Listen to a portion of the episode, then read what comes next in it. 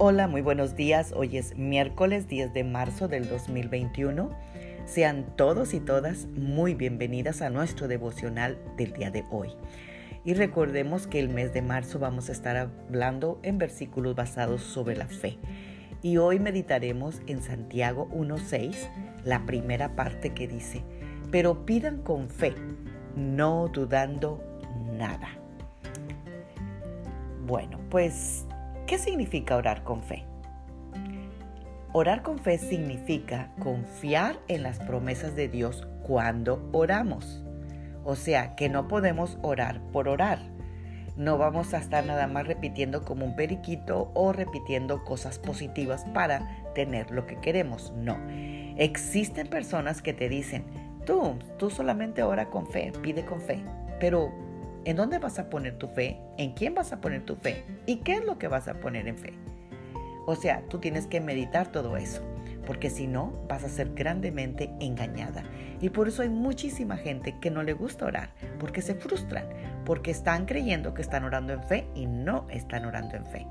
En cada situación nosotros necesitamos de una promesa bien definida de Dios en la cual podemos depositar nuestra fe. Las promesas existen, están escritas en la Biblia y esta es una realidad maravillosa. Ahí están y son para ti y para mí. La Biblia tiene como ocho mil promesas que tú y yo podemos adquirir.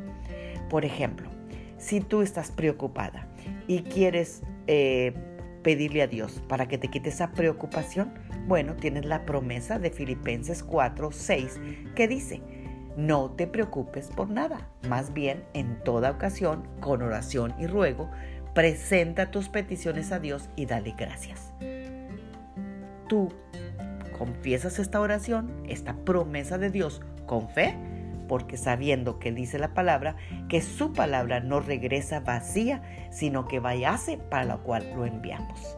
Si tú necesitas sanidad, la palabra de Dios dice en Éxodo 15, 26, esta preciosa promesa, yo soy Jehová, tu sanador. Yo soy el Señor, tu sanador.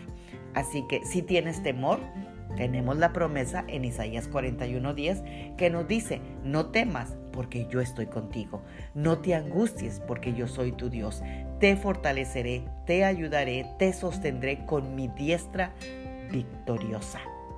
Si tú necesitas provisión, tenemos Mateo 6:25 que dice, no te preocupes por tu vida, qué vas a comer o qué vas a beber, ni por tu cuerpo, qué es lo que le vas a poner, cómo te vas a vestir. ¿No tiene la vida más valor que la comida y el cuerpo más que la ropa? Además, el Salmo 23 dice, yo soy tu pastor, nada te faltará. Si tienes ansiedad, Primera de Pedro 5.7 dice, deposita en mí toda ansiedad porque yo cuido de ti. Hay gente que se siente solitaria y el Señor te dice, aquí yo estoy contigo todos los días de tu vida hasta la eternidad. Así que para cada situación específica, Dios dio una promesa específica para que por la fe podamos fundamentarla concretamente en sus promesas. La oración es la más alta expresión de la fe. Es como decir una oración ya contestada, porque Dios no va a dejar que su palabra regrese vacía a Él.